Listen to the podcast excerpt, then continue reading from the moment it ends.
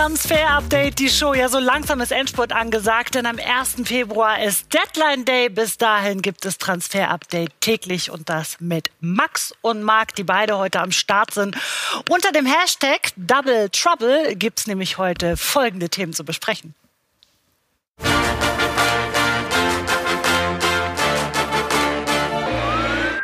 Heute in Transfer Update die Show.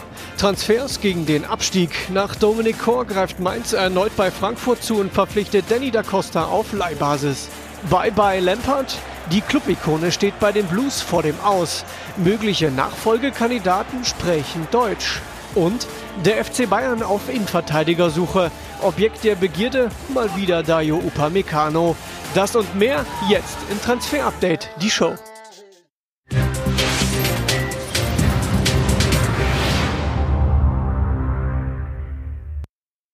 Und wir hatten es hier schon angerissen. Mainz will es wissen, stemmt sich mit aller Macht gegen den Abstieg. Shoppinggebiet, ja, das lässt sich lokalisieren. Es ist wieder Frankfurt. Also die Frankfurter Eintracht, Marc. Ja, vor allem, man muss nicht groß umziehen. Ne? Nach Domenico, auch Danny da Costa kann zu Hause wohnen bleiben und fährt jetzt einfach einen Ort weiter nach Mainz. Heute Mittag haben wir es vermeldet. Mittlerweile ist es auch fix und offiziell gemacht. Danny da Costa geht zu den 05ern. Na klar haben die Bedarf auf der Position, weil Aaron Jafferlines nach Celta Vigo und Daniel Brusinski oft auf der anderen Seite als Außenverteidiger spielt. Deswegen hat man jetzt eben einen mit Dynamik, so ein Kämpfer, so ein Wilder für den Abstiegskampf. Also in Mainz baut man auf ihn. Hinten rechts in der Kette auf jeden Fall ein Transfer, der in der aktuellen Phase Sinn macht. Ein anderer hat viele überrascht, dass nämlich Mainz 05 Jean-Philippe Mateta abgibt nach Palace und zwar erstmal als Laie. Allerdings wissen wir mittlerweile mehr. Das Ganze zwar nur eine Laie mit circa drei Millionen Leihgebühr. Allerdings wird die Kaufoption sehr, sehr wahrscheinlich eine Kaufverpflichtung für ähm, Crystal Palace und dann fließt die Kohle schon ordentlich monatlich bis zu 20 Millionen inklusive Leihgebühr gehen dann nach Mainz, einer der teuersten Verkäufe in der Geschichte der 05er. Und dann wird das Ganze doch sehr, sehr lukrativ, dass man den Top-Torjäger abgibt. Allerdings erst dann, wie gesagt, im nächsten Jahr. Und die nächste Frage, die wir uns stellen, geht er oder geht er nicht? Also die Rede ist von RB Leipzig, Upamecano. Der FC Bayern hat ja sein Interesse an Leipzigs Abwehrchef schon bestätigt.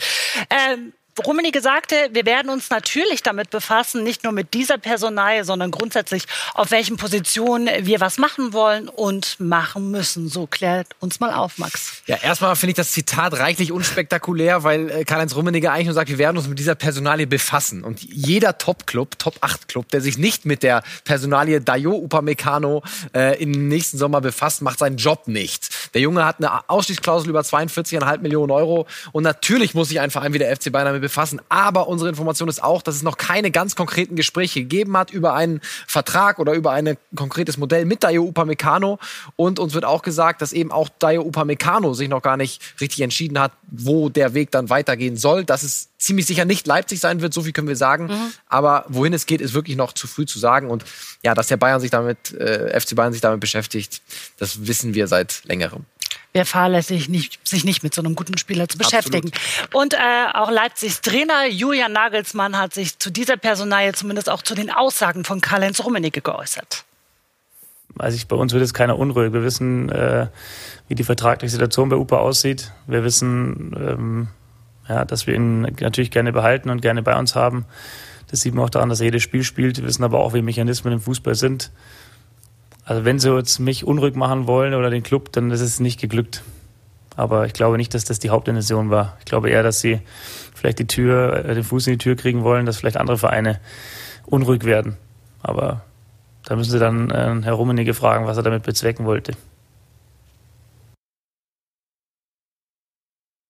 Ich würde sagen, komm Jungs, jetzt macht mal unsere User bzw. Zuschauer unruhig, denn ihr beiden geht ja ganz gerne immer ins Battle. Mittwochs vor allen Dingen, dann gibt's ja immer Transfer-Update, der Talk. Auch heute habt ihr unterschiedliche Ansichten, was diese Personalie Upamecano betrifft. Marc meint nämlich, Upamecano ist zweifelsfrei ein Topspieler, aber Bayern hat andere Baustellen im Kader. Ganz einfach, weil man vor allem auch einen Rechtsverteidiger theoretisch braucht. Bonassar bringt es nicht, muss man für meinen Dafürhalten verkaufen und einen Rechtsverteidiger holen. Man braucht einen Außenspieler, wenn Douglas Costa abgegeben wird. Und da hat man genug Baustellen, da braucht man Geld Upamecano, ja, einer der größten Talente im Innenverteidigerbereich in Europa, definitiv. Nur über 40 Millionen ist in Corona-Zeiten auch für den FC Bayern kein Pappenstiel. Und die Lösung liegt so nah. Jerome Boateng verlängern. Einfach ein Jahr Vertrag geben, bisschen weniger Grundgehalt und schon hat man einen weiteren Innenverteidiger im kommenden Jahr, wenn David Alaba geht. Komm, Marc, da muss er gegenhalten, denn du sagst eben, die Bayern müssen Upamecano holen.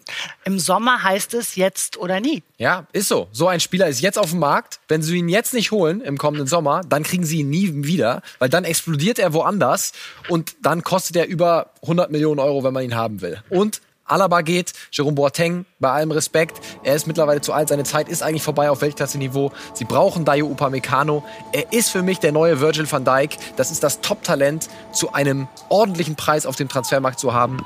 Festgeldkonto muss ein bisschen leiden, auch in Corona-Zeiten, aber Bayern muss Dayo Upamecano verpflichten.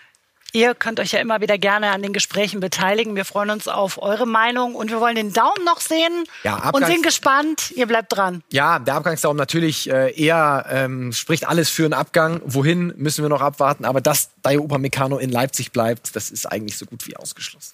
Machen wir erstmal vorab einen Haken dran und kommen äh, zur nächsten Personalie. Denn Marc, es gibt Gerüchte, dass der bei Atalanta Bergamo in Ungnade gefallene Alejandro Gomez in die Bundesliga wechseln könnte. Ja, genannt Papu. Und ich bin ganz ehrlich, ich würde Papu sehr gerne in der Bundesliga sehen. Allerdings ist es Stand jetzt nach unseren Infos eher unwahrscheinlich. Ja, es gab durchaus Kontakt von Hertha BSC. Sie haben mal angefragt, wie man es eben auf dem Transfermarkt macht. Ist es eine Möglichkeit? Er wird perfekt reinpassen, ne? weil er ja schon auch diese Mentalität mitbringt. Dribbling stark, abschlussstark, schnell ist er auch. Also auf jeden Fall ein Spieler, den man gern ähm, im Kader hat. Ähm, er hat sich aber geweigert, ähm, taktisch Veränderungen vornehmen zu lassen vom Trainer und deswegen wird er Bergamo auf alle Fälle verlassen. Allerdings gibt es Top-Teams, die ihn wollen, Sevilla vor allem. Und Sevilla spielt in der Champions League. Ähm, Alejandro Gomez hat Bock auch mal auf La Liga und deswegen ist das momentan eher wahrscheinlich als ein Wechsel zu Hertha. Die wollen ihn nur leihen und deswegen kann ich es mir momentan noch nicht vorstellen. So hören wir es auch aus Bergamo, aber Transferfenster geht noch ein bisschen. Max, dann bleiben wir mal mit Fokus Bundesliga und äh, da gibt es äh, zu berichten von einem offensiven Spieler zum Rechtsverteidiger, nämlich Wolfsburgs William. Ist der im Winter weg? Äh, ist noch nicht ganz klar. Also Schalke hat auf jeden Fall angefragt. Das äh, können wir bestätigen. Ähm, das hören wir heute aus Wolfsburg. Aber es liegen noch keine konkreten Zahlen auf dem Tisch. Und bisher ist es wirklich nur eine lose Anfrage. Und aus Wolfsburg hören wir eben auch, dass sie keinen Druck haben, ihn äh, loszuwerden. Und sie zählen eigentlich auf ihn. Hatte eine schwere Verletzung. Und Schalke, so heißt es, braucht gar nicht ankommen und sagen, aber Kohle haben wir nicht. Wenn sie ihn wollen, dann müssen sie Kohle zahlen. Weil ähm, ein Charity-Projekt ist Wolfsburg nicht. Und deswegen ähm, ist die Frage, ob äh, Schalke ein Paket schnüren kann, was Wolfsburg letztlich überzeugt. Also sie würden ihn schon nur verleihen, sechs Monate, aber eben da muss der Preis stimmen. Deswegen ist jetzt Schalke gefragt und Jochen Schneider. Die müssen Jörg Schmatke, Marcel Schäfer und Co da ein ordentliches Paket schnüren, damit die ins Nachdenken kommen. Also noch nicht klar, ob William wirklich weggeht. Und heute gab es ja auch die Pressekonferenz äh, der Schalker, da nicht nur das Sportliche, das Thema, sondern auch Amin Arid. Und er ist wirklich vom Sorgenkind der Königsblauen momentan wieder zu einer richtig guten Leistung gekommen. Ähm, wie sieht's bei ihm eigentlich aus? Gab da einen ordentlichen Wandel? Ja, es gab Gerüchte jetzt zuletzt um Olympique Marseille, die kamen aus Frankreich, die können wir zurückweisen. Also äh, wir hören aus dem Umfeld von Amin Arid, dass eigentlich Olympique Marseille Marseille nie wirklich ganz konkret war. Aber der Trainer hat sich äh, heute zu der Personale geäußert und äh, schließt eigentlich einen Verbleib ziemlich aus, äh, einen Transfer, so ist es, ziemlich aus in diesem Winter. Sie würden ihn sicher nicht verkaufen im jetzigen Zeitpunkt. Ich denke jetzt, er hat zwei sehr gute Heimspiele gemacht. Und ich erwarte, dass er auch in Auswärtsspielen und speziell auch am Sonntag wieder ein gutes Spiel abliefert. Er spielt mit unheimlich viel äh, Spielfreude und das gefällt mir. Dann haben wir noch einen zweiten Hoffnungsträger der Schalker, der auch wieder Tore schießen muss, ist der junge Matthew Hoppe. 19 Jahre ist er jung und den will man unbedingt halten. Es riecht da so ein bisschen nach einer Vertragsverlängerung. Ja, auch dazu. Ne? Hat sich Christian Groß äh, äh, geäußert auf der Pressekonferenz. Hören wir mal rein. Ein Spieler, Matthew Hoppe, der, der zuhört, der, der weiterkommen will und es ist ja wunderbar, dass er in den 14 Tagen fünf Tore geschossen hat. Ich denke nicht, dass es ein Problem wird, wenn, wenn äh, Klaas-Jan den Vorzug kriegt. Nee, im Gegenteil. Die, er, wird, er wird enorm profitieren können von ihm. Zwei wichtige Personalplanungen konnte Christian Groß heute mal ein bisschen erläutern. Zum einen Amina Ried, es gibt Interesse von Olympique Marseille, heißt es zumindest aus Frankreich. Ein entsprechendes Angebot sei bei Schalke eingegangen. Es geht um ein Leihgeschäft, aber Schalke hat da überhaupt gar kein Interesse dran. Christian Groß setzt große Stücke auf Amina Ried, also der wird in diesem Winter auf keinen Fall gehen. Im Sommer sieht das dann sicherlich anders aus. Und, das wollen viele Schalke-Fans natürlich gerne hören, Matthew Hoppe, sein Vertrag läuft im Sommer aus. Fünf Tore in 14 Tagen, das hat noch nicht wirklich ein Spieler vor ihm groß geschafft auf Schalke. Und deswegen will man natürlich mit dem Youngster verlängern, auch liegen unabhängig. Er soll möglichst dann auch in der zweiten Liga für Schalke, sollte es soweit kommen, auf Torejagd gehen. Da ist man aktuell dran. Max, ich würde sagen, wir machen weiter mit unserer kleinen Rundreise durch Deutschland, machen Halt in Hoffenheim. Da steht nämlich der dänische Nationalspieler Jakob Brünn Larsen kurz vorm Absprung, oder nicht? Ja, so sieht's aus. Er ist auch mittlerweile nicht mehr in Hoffenheim, sondern macht heute den Medizincheck in Brüssel beim RSC Anderlecht. Er wird dann, so hören wir, wenn alles gut geht und danach sieht es aus, seinen Vertrag unterschreiben. Leihvertrag für sechs Monate zu Anderlecht ohne Kaufoption. Und damit, äh, glaube ich, ist allen Gefallen getan. Er kommt, bekommt wieder mehr Spielpraxis in der Hoffnung, ähm, ja, dass er seinen Marktwert vielleicht wieder ein bisschen steigern kann, damit es nicht ein zu großer Unfall für die TSG wird, die ja schon 9 Millionen Euro damals vor einem Jahr genau für ihn ausgegeben hatten. Ne? Also man kann nur hoffen, dass es bei Anderlecht jetzt für ihn gut läuft. Sieht gut aus, deswegen sehen wir auch den Daumen da hinten. Und jetzt haben wir über so viele Spieler gesprochen. Ne? Jetzt kommen wir zu einem Trainer und da kommen wir in die Premier League. Frank Lampard bei Chelsea umstritten. Zuletzt diese Niederlage gegen Leicester City befeuerte dann auch nochmal diese Gerüchte eines Trainerwechsels bei den Blues. Vier Namen kommen dann nämlich in den Topf der möglichen Nachfolger für Lampard und äh, Marc, die sprechen alle Deutsch. Ja, schon was Besonderes, ne? Also vier deutschsprachige Trainer auf jeden Fall dort ganz oben auf der Liste und eigentlich auch ausschließlich diese vier. Klar, Thomas Tuchel, äh, wir haben Ralf Rangnick, Ralf Hasenhüttel und Julian Nagelsmann, der fast überall im Gespräch auch ist, wenn es darum geht, einen neuen Trainer zu finden. Und das ist natürlich schon etwas Besonderes, dass wir bei einem, ja, momentan durchaus der gehyptesten Vereine mit viel Ausgaben vier deutschsprachige Trainer haben. Mhm. Und wir wollen uns auch nochmal die Tabelle anschauen, denn da sieht man eigentlich, wie es momentan ausschaut äh, bei den Blues. Premier League und sie sind da auf Platz 8. Ja, und das ist auch das Problem derzeit natürlich für Frank Lampert. Noch ist er nicht entlassen. Morgen das Spiel gegen Luton ist mal wieder so ein Endspiel für ihn. Das muss er gewinnen. Aber für Chelsea ist das Minimalziel immer Champions League Platz. Jetzt ist man bald weg und man verliert immer mehr den Glauben daran, dass man wirklich letztendlich diesen Champions League Platz erreicht. Und deswegen steht Frank Lampert auf der Abschussliste. Ähm, er muss auf jeden Fall Ergebnisse liefern, aber eine ganz, ganz schwierige Situation für ihn. Und wir können es auch mal anschauen, wie denn seine Bilanz ist von Frank Lampert. Nämlich, das ist, glaube ich, sehr entscheidend gegenüber den anderen Trainer. Und da sehen wir mit 1,7 Punkte pro Spiel ist er der unerfolgreichste Trainer der letzten. Das Ganze nur von Andres Villas-Boas gematcht. Und wir sehen, konnte dort der Beste mit 2,1. Übrigens der dritterfolgreichste Trainer äh, in der Premier League-Geschichte. Nur Ferguson und Pep Guardiola haben mehr Punkte. Also Frank Lampert hat ein großes Problem. Äh, Max, da muss ich auch noch mal einwerfen. Äh, wir haben da damals, als er kam, immer wieder von diesem großen Projekt gesprochen, ne? dass er die Mannschaft äh, sich zusammenstellt. Die haben rund 250 Millionen auch investiert. Das kommt ja dann mit den Ergebnissen nicht zusammen. Nee, kommt nicht zusammen. Wir können ja mal einfach noch mal drauf schauen, nur zur Erinnerung, was Chelsea im Sommer gemacht hat. Ähm, natürlich muss man da berücksichtigen. Sie hatten davor die Transfersperre, heißt, sie haben auch davor nicht viel Geld ausgegeben. Ne? Also das muss man ja. immer äh, dazu sagen. Aber wer 250 Millionen Euro ausgibt, Roman Abramovic hat Geld locker gemacht, dann erwartet man einfach was anderes als Platz 8 und vor allem ein Dorn im Auge ist die Entwicklung der Mannschaft. Ne? Es wird sehr kritisch gesehen, dass er eben Schlüsselspieler wie Havertz, wie Werner nicht besser machen konnte und noch nicht an die Premier League heranführen konnte. Und genau das ist aber von Lampard eben erwartet worden. Dafür ist auch geholt worden, dass er gerade diese Spieler entwickeln kann. Auch ein Callum Hudson-Odoi zum Beispiel hat sich eher zurückentwickelt unter Frank Lampard. Also die Kritik ist wirklich sehr, sehr groß und es ist sehr eng für Frank Lampard, so hören wir es aus London. Auf die deutschen Nationalspieler kommen wir gleich noch zu sprechen, aber wir wollten mal wissen, wie fühlt sich das eigentlich für Frank Lampard an? Spürt er diesen Druck? Ich lese Ihre Kommentare und die Kritik überhaupt nicht. Ich weiß, was es bedeutet, Druck zu haben, gerade in einem Spitzenclub wie Chelsea. Meine Karriere oder mein Status als Spieler spielen dabei auch überhaupt gar keine Rolle. Dieses Kapitel ist beendet und es war ein wirklich fantastisches. Ich war mir auch bewusst, dass sich die Tonalität verändern kann, wenn ich hier als Trainer anfange. Aber das ändert nichts an meiner Beziehung zu dem Verein und den Fans und an meiner Einstellung zu dem Job. Ich werde hier bis zum letzten Tag mein Bestes geben.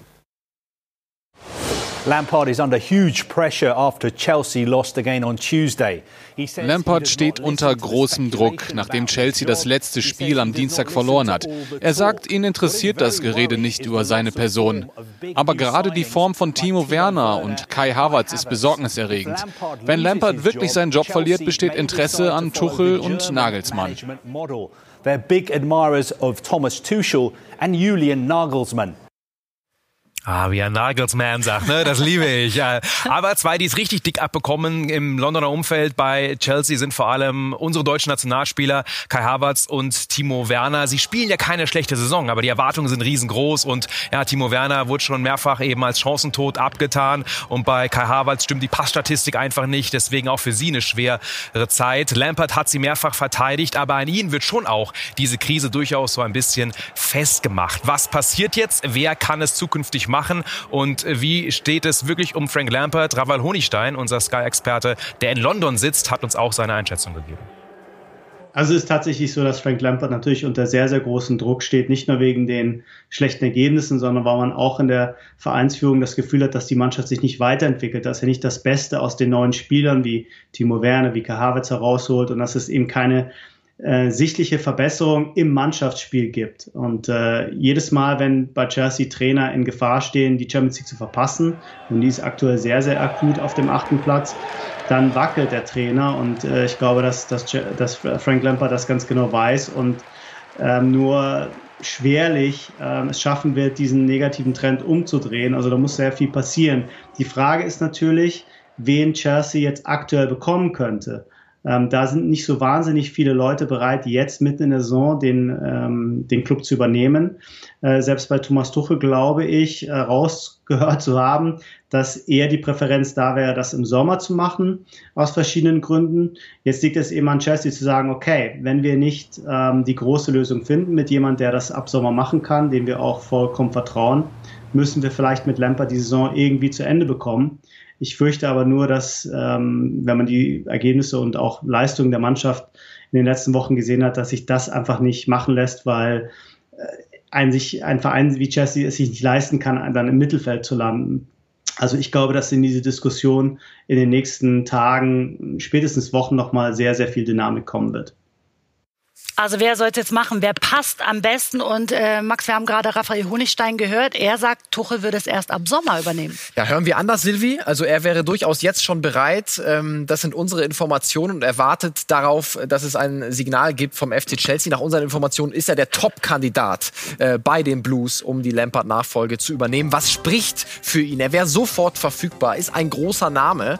Er hat gerade PSG trainiert, ein mit Weltstars gespicktes Team und hat dort Ergebnisse Ergebnisse vorgewiesen, war im Champions League-Finale, hat also auch auf internationalem Niveau im Gegensatz zu Frank Lampard schon sehr erfolgreich gearbeitet. Dazu natürlich mehrsprachig, spricht fließend Französisch seit seiner Zeit in Paris, fließendes Englisch sowieso, Deutsch, auch für Harvards und Kai, äh, für äh, Kai Havertz und Timo Werner natürlich äh, sehr wichtig, ja, um die auch wieder hinzubekommen.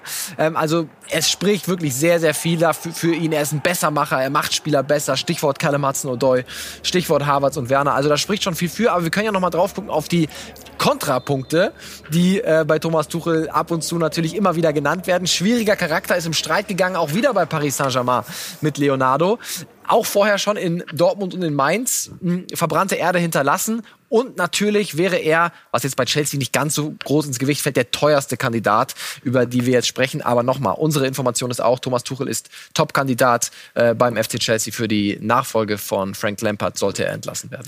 Und wir haben aber auch Pro und Contra für die Personalie Julian Nagelsmann. Ja, total.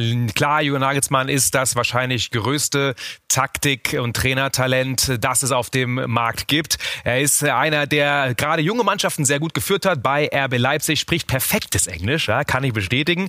Und natürlich ist er auch einer, der Lust hat auf große Projekte. Allerdings, und das ist natürlich schon auch das Kontra, er will eigentlich gerne zu einem Top-8-Club. Ihn zu kriegen wird schwierig. Er hat einen Vertrag ohne Ausstiegsklausel, auch wenn er die Freigabe bekäme für einen Top-8-Club. Aber das ist ist Chelsea eben in Europa derzeit nicht. Sein Projekt in Leipzig ist definitiv nicht, noch nicht zu Ende. Das sieht er genauso. Und deswegen können wir eigentlich sagen, dass ein Abgang von Julian Nagelsmann jetzt zu Chelsea natürlich komplett ausgeschlossen ist. Und äh, wenn man ihn im Sommer haben würde, ist die Wahrscheinlichkeit aktuell auch nicht so groß, dass er dann wirklich auch dorthin ginge und dass es zu einer Zusammenarbeit käme. Ralf Rangnick wäre momentan direkt verfügbar. Es gibt noch weitere Pros. Ja, sehr seriöser Kandidat, wie Marc und ich heute im Laufe des Tages äh, erfahren haben. Ja, liegt dort auch auf dem äh, äh Tisch. Und äh, ich würde sagen, also ähm, Tuchel, äh, Rangnick, das sind auf jeden Fall die beiden Favoriten. Vorteil vielleicht äh, im Moment äh, Thomas Tuchel. Was spricht für Ralf Rangnick? Große Erfahrung auf allen Ebenen. War nicht nur Trainer, war auch Sportdirektor in einer Person und gerade im englischen Fußball, das ist ja dieses englische Modell, ja. könnte ihm das wirklich sehr weiterhelfen. Steht für eine klare Spielphilosophie. Pro Punkt, er verändert einen ganzen Club. Er ist ein Visionär. Er verändert Dinge, äh, auch auf technische, digitale Art, wie er es bei Leipzig gemacht hat. Das ist aber auch ein Kontrapunkt bei uns. Er verändert eben einen gesamten Club. Man müsste ihm ihm die komplette Kompetenzen geben. Er möchte die Allmacht sozusagen bei einem Club. Und da ist die Frage, ist Chelsea ähm, dafür bereit? Und natürlich hat er noch keinen Top-8-Club trainiert und international keine sehr großen Erfolge als Trainer vorzuweisen. Also das spricht gegen Ralf Rangnick. Aber er sagte ja auch immer, er würde gerne mal als Trainer in der Premier League auf der Insel arbeiten. Absolut. Dann haben wir noch den Österreicher Hasenhüttel. Was spricht für ihn, was dagegen? Unser Außenseiter. Klar, er kennt die Premier League, hat dort mit Southampton mittlerweile richtig gute Arbeit geleistet, neunter aktuell und äh, könnte natürlich dann schon auch diesen nächsten Schritt machen. Auf der anderen Seite jetzt ihn zu bekommen, ausgeschlossen, weil unter Vertrag und klar, er hat bisher auch noch keinen großen Namen in Europa, hat noch nicht die ganz großen trainiert oder dort die Titel gesammelt und deswegen Ralf Hasenhüttel auf der Liste. Aktuell aber sehr, sehr unwahrscheinlich. Und gleich geht's bei uns weiter und zwar mit Uli Hoeneß und der wettert gegen Berater und Vertragsverhandlungen und gleich haben wir auch noch einen Berater mit im Gespräch, der gibt ordentlich Kontra. Bis gleich.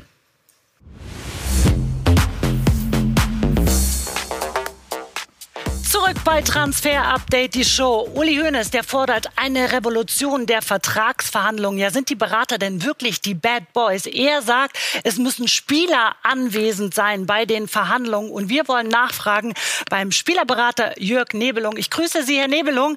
Was hat das mit Ihnen gemacht, diese Aussagen von Uli Hoeneß? Wie bewerten Sie diese? Ähm, wir sind ja inzwischen schon gewohnt, es wird pauschaliert, es sind immer pauschal die Berater, die Bösen.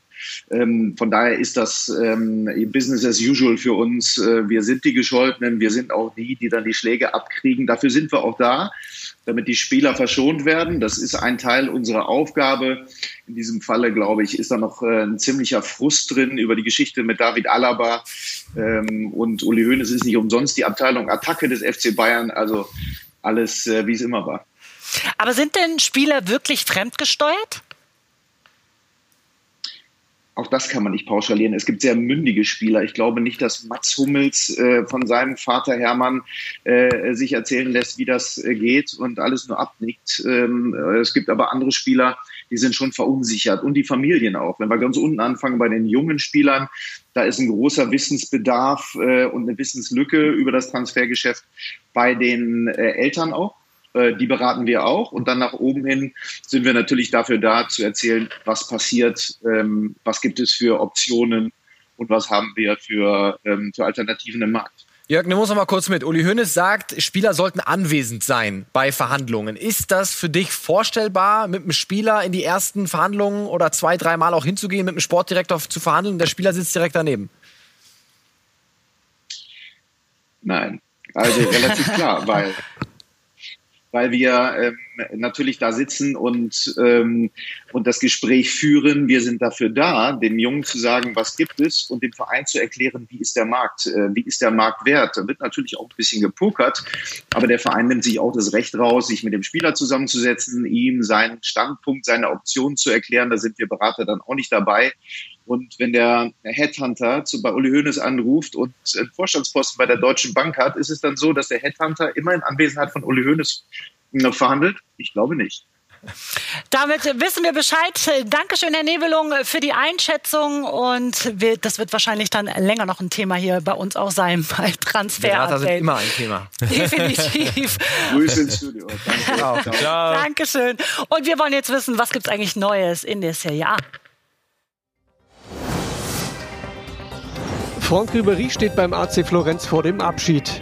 Seinen im Sommer auslaufenden Vertrag will er nicht verlängern.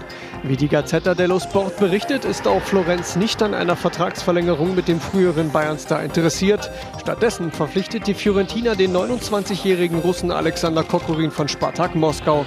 Ribéry war nach zwölf Jahren bei Bayern München 2019 nach Italien gewechselt. Lazio Rom beschäftigt sich mit einer Verpflichtung von Sokrates Papastatopoulos. Der ehemalige Dortmunder löste unlängst seinen Vertrag beim FC Arsenal auf. Trainer Simone Inzaghi bestätigt dem Sender Rai außerdem, dass man zahlenmäßig noch einen Verteidiger benötigt. Der Innenverteidiger soll auch auf dem Zettel von Olympiakos Piraeus und dem FC Genua stehen. Im Champions League Achtelfinale treffen die Römer im Februar auf den FC Bayern. Fikayo Tomori wechselt in die Serie A. Der 23-jährige Innenverteidiger des FC Chelsea spielt auf Leihbasis bis Saisonende für den AC Mailand.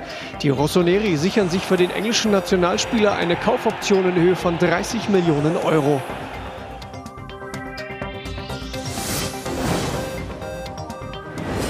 Realcoach Zinedine Zidane, der steht momentan in der Kritik und irgendwie schafft das nicht wirklich, die Mannschaften zu verbessern und auch personell zu verjüngen. Ist da das Beispiel gut Martin Oedegaard, Max? Ja, er hat, konnte ihn nicht richtig einbauen. Ne? Konkurrenz ist enorm. Er spielt nicht mit einem klassischen Zehner. Ähm, auch ein Problem gewesen für Oedegaard. Und jetzt ist er eben auf dem Sprung zum FC Arsenal. Äh, Real Sociedad war auch noch dran. Aber der, der die exklusive Info gestern hatte, das war Paul Gilmer, unser Arsenal-Reporter von Sky UK. Und mit dem haben wir kurz vor der Sendung nochmal über die aktuellsten Entwicklungen im Fall Martin Oedegaard gesprochen.